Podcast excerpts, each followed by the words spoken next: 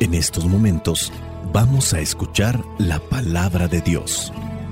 Dispón tu corazón para que el mensaje llegue hasta lo más profundo de tu ser.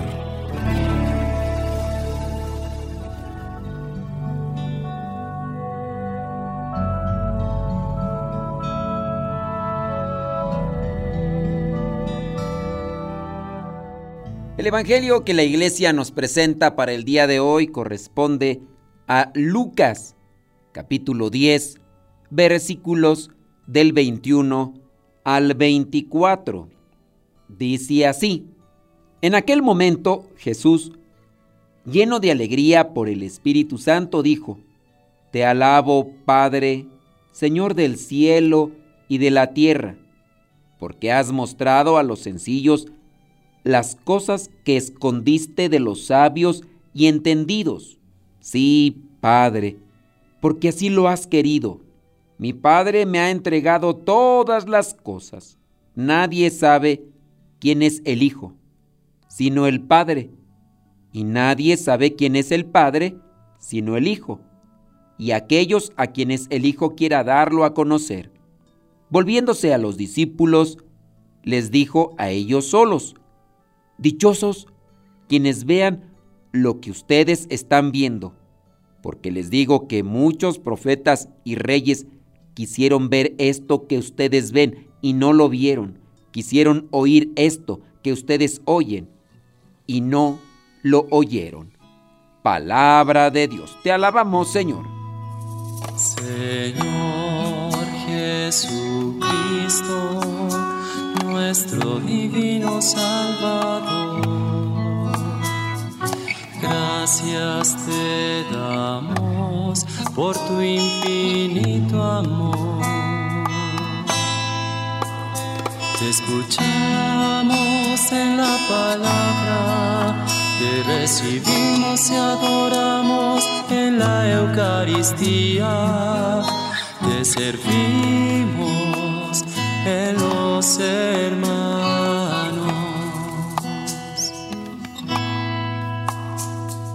Que seamos misioneros como lo quieres tú, enseñando a los hombres el fuego de tu amor. Nuestro Señor Jesucristo es modelo de oración para nosotros. En este pasaje del Evangelio que la iglesia nos presenta el día de hoy, Cristo abre su corazón al Padre en lo que podemos llamar alabanza y acción de gracias, algo que también nosotros tenemos que hacer, porque de esa manera también se alaba. Dice ahí el versículo 21, en aquel momento Jesús lleno de alegría, por el Espíritu Santo. Si tenemos al Espíritu Santo con nosotros, debemos de estar llenos de alegría. Contradicción será que digamos que tenemos al Espíritu Santo con nosotros y que más que alegría estemos llenos de amargura, llenos de frustración, llenos de resentimiento, llenos de enojo, llenos de envidia, llenos de celos, llenos de todo menos de lo que es Dios. Romanos 14, 17 dice, porque el reino de Dios no es ni comida ni bebida, sino justicia, paz y alegría en el Espíritu Santo. En este sentido y en esta línea, si tenemos al Espíritu Santo con nosotros, vamos a estar llenos de alegría. Te alabo, Padre, Señor del cielo y de la tierra, porque has mostrado a los sencillos las cosas que escondiste de los sabios y entendidos. Sí, Padre, porque así lo has querido.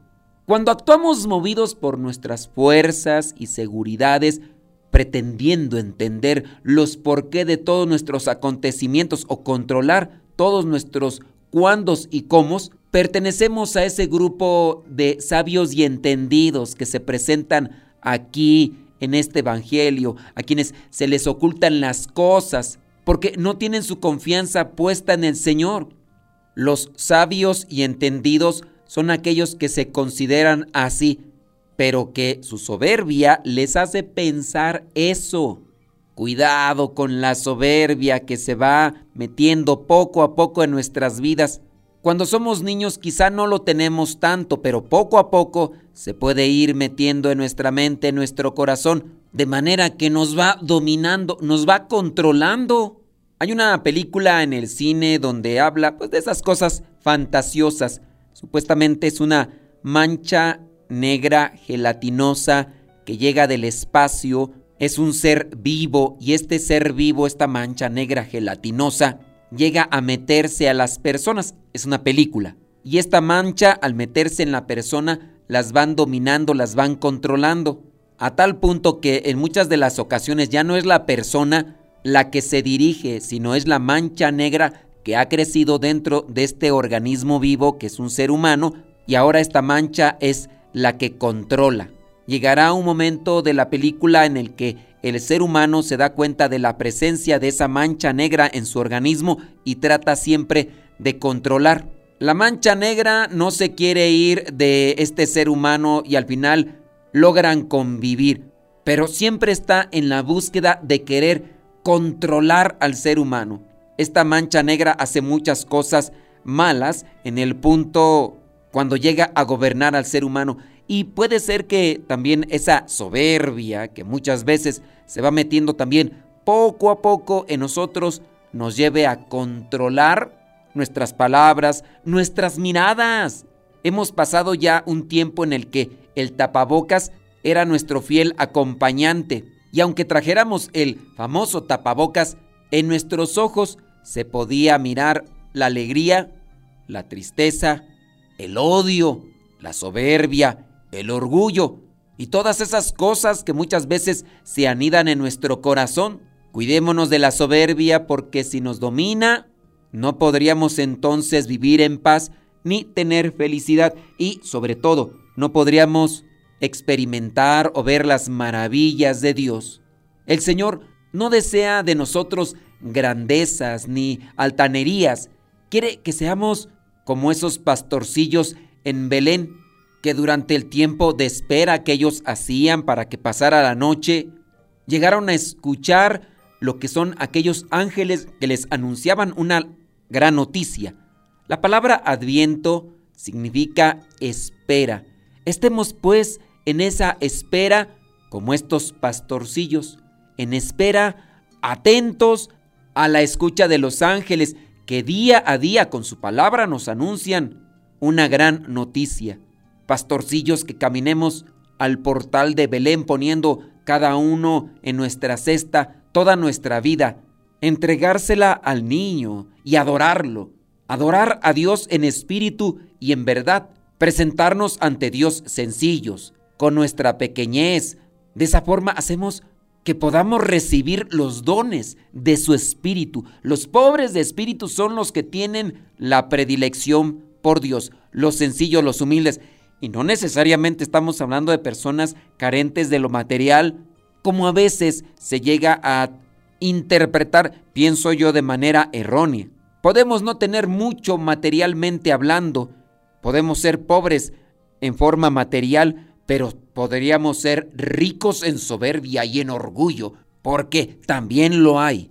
Pobres materialmente, pero ricos en soberbia, en orgullo, en egoísmo. Y eso también impide que podamos ver las maravillas de Dios. Jesucristo muchas veces puso como ejemplo a los niños. Un niño que agarra una flor, la toma en sus manos y se la da a su mamá con una sonrisa. ¿Qué provoca en ella? Provoca en la mamá ternura y también alegría. Así Dios Padre, siendo como somos, limitados, pecadores, criaturas al fin y al cabo, pero si somos humildes y aceptamos que también los demás se equivocan, que también los demás tienen fallas. Perdonamos y pedimos perdón. El Señor nos bendice.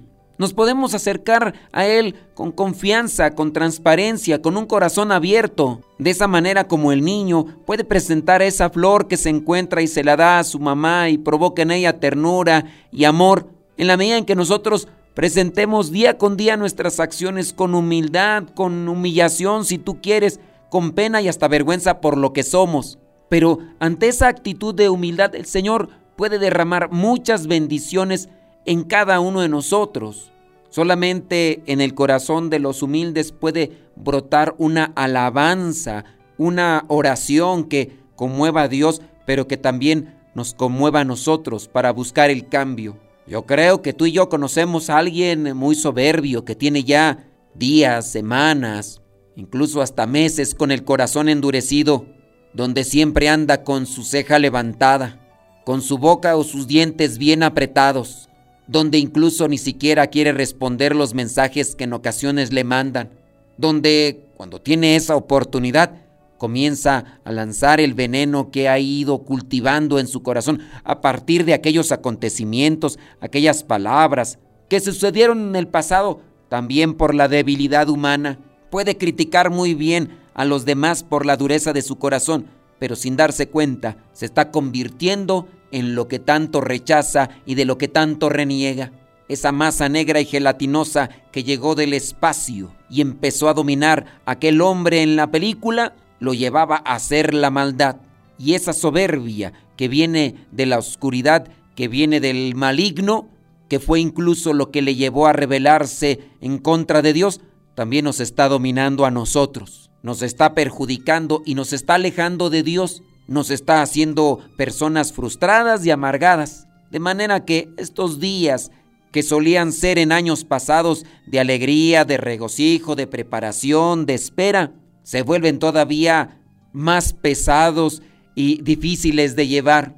Haznos sencillos y dóciles a tu Espíritu, Señor, para que podamos ver todas esas maravillas que tú nos muestras. Dice ahí en el versículo 23 de este Evangelio, dichosos quienes vean lo que ustedes están viendo, porque les digo que muchos profetas y reyes quisieron ver esto que ustedes ven y no lo vieron, quisieron oír esto que ustedes oyen y no lo oyeron.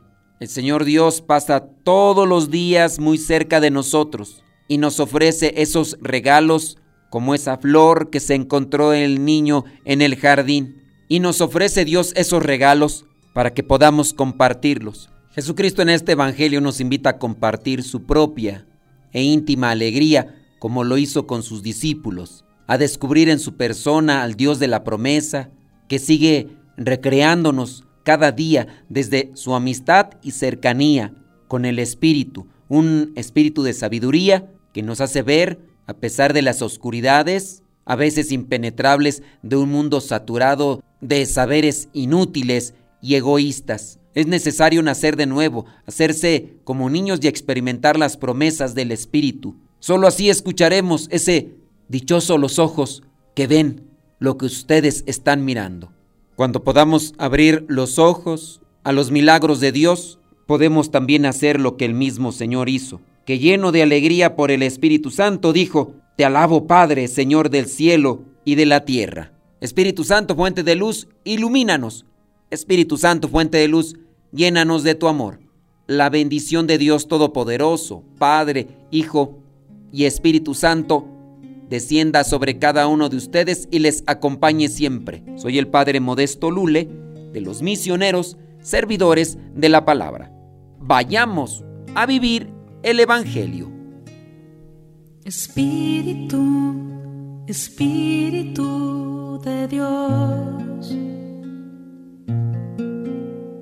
Espíritu, Espíritu de Dios. En tu amor, en tu amor quiero vivir. En tu amor, en tu amor quiero vivir. En tu quiero estar. En tu paz, en tu paz quiero estar.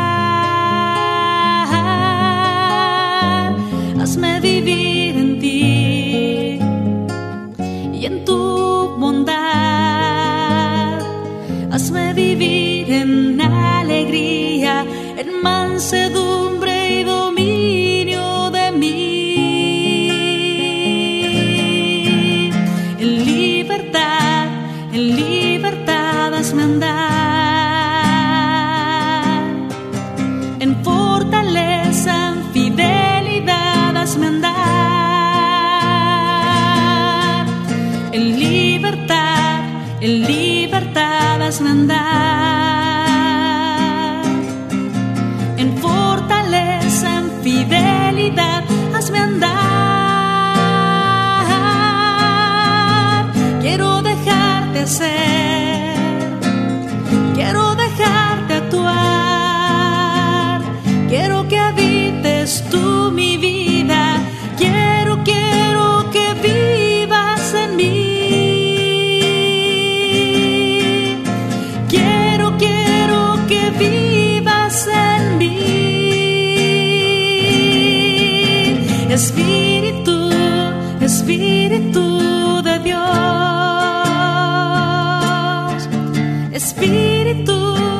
Espíritu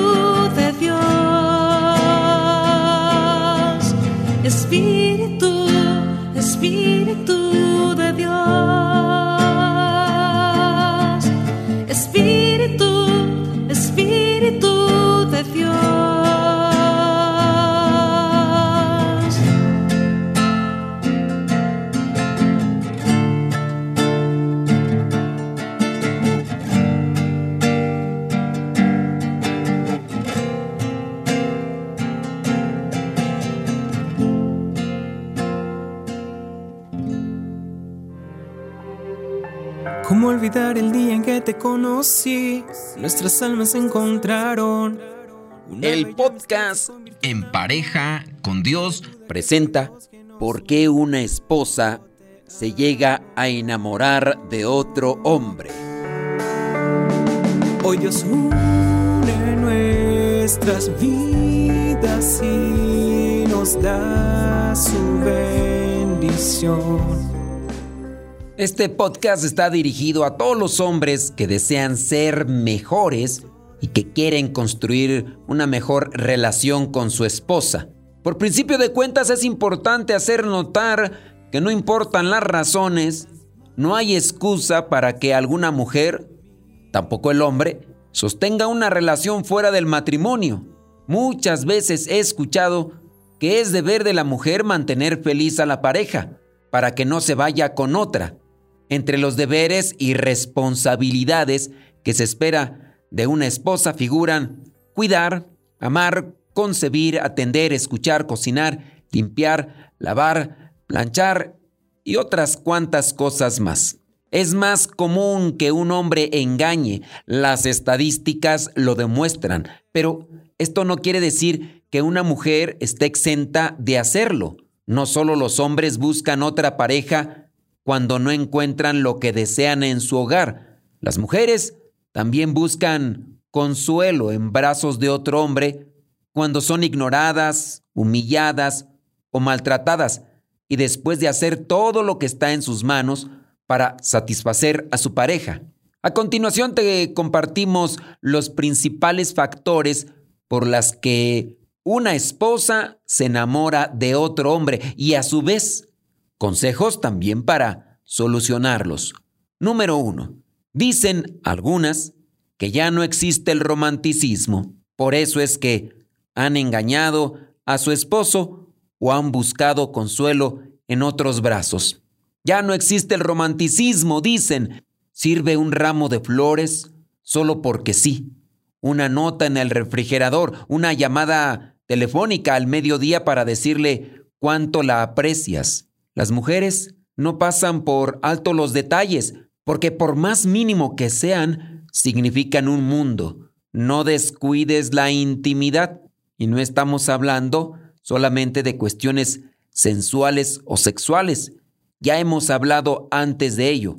Tampoco te vayas a los extremos, pero a tu esposa le va a encantar que tengas ideas nuevas y que quieras mejorar el juego previo. El romanticismo se ha acabado en tu relación. Número dos. Dicen las mujeres que se han refugiado en los brazos de otro hombre que no hay atención y también se da poca valoración. Si tu trabajo es muy demandante y estresante, debes recordar que cuidar a un niño que requiere atención cada minuto del día también lo es. Aprende a dejar tus preocupaciones, tu estrés y tu enojo laborales de la puerta de la casa hacia afuera. Tu esposa te necesita en el hogar con una actitud positiva y con ganas de ayudar. Te pregunto, ¿y tú cómo vas con tu relación? ¿También tú tienes falta de atención y poca valoración hacia tu esposa? Las mujeres que se refugian en los brazos de otro hombre dicen que también sufren de soledad. A todas las mujeres les gusta hablar, de modo que si no dedicas por lo menos cinco minutos a escuchar a tu pareja, vas a hacer que se aleje de ti. Las exigencias de la vida diaria y dejar de lado la relación pueden crear soledad en tu esposa. No la dejes ni olvides sus sentimientos. Si viajas de forma continua debido al trabajo, esto no es excusa para abandonarla totalmente. Con la tecnología actual, por ejemplo, puedes disfrutar de una relación a distancia. Dedícale tiempo a tu esposa. Platica con ella. A ellas les encanta hablar. Y aunque a ti, varón, hombre, esposo, padre de familia, no te guste tanto hablar, recuerda que tienes que dedicarle un tiempo. Y ese tiempo tiene que ser valioso para tu esposa. Otra de las razones por las que algunas mujeres se refugian en los brazos de otro hombre es por el enojo. Esta es una razón muy grande por la que una mujer puede engañar. La principal razón puede ser por venganza de haber sido a su vez engañada.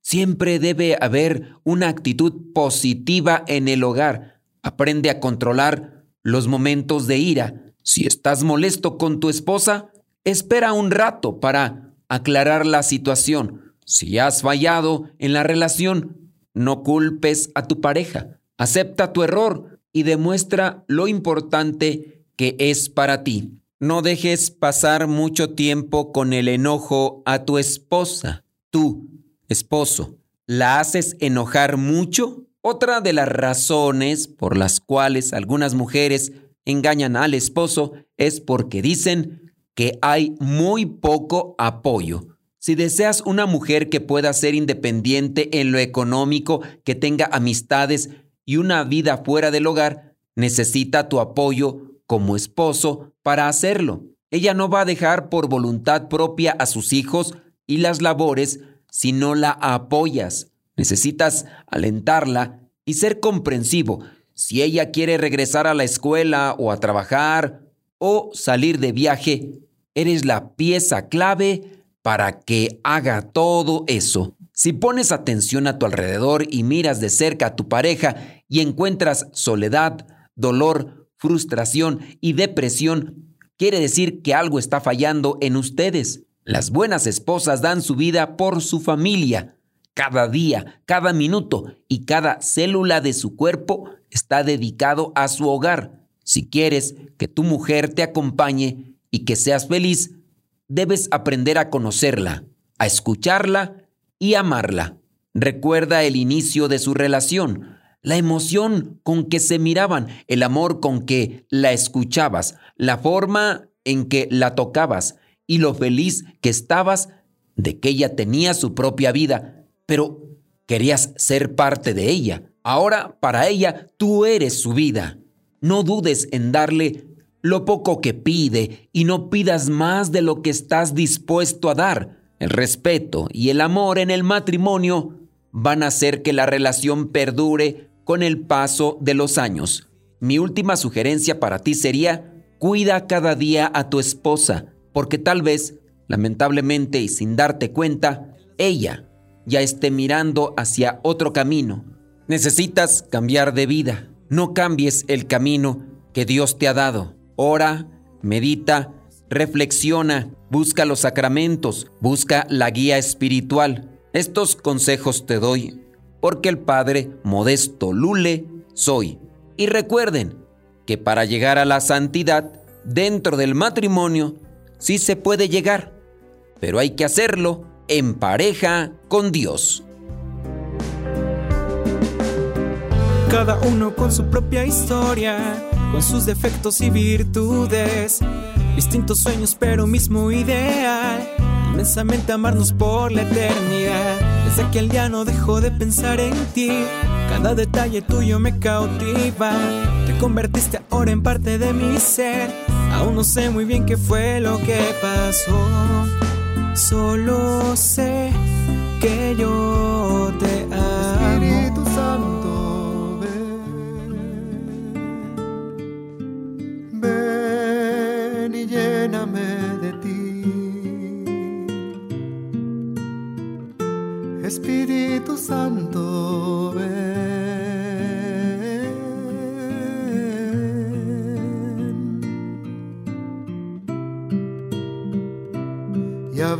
mi corazón de par en par para que solo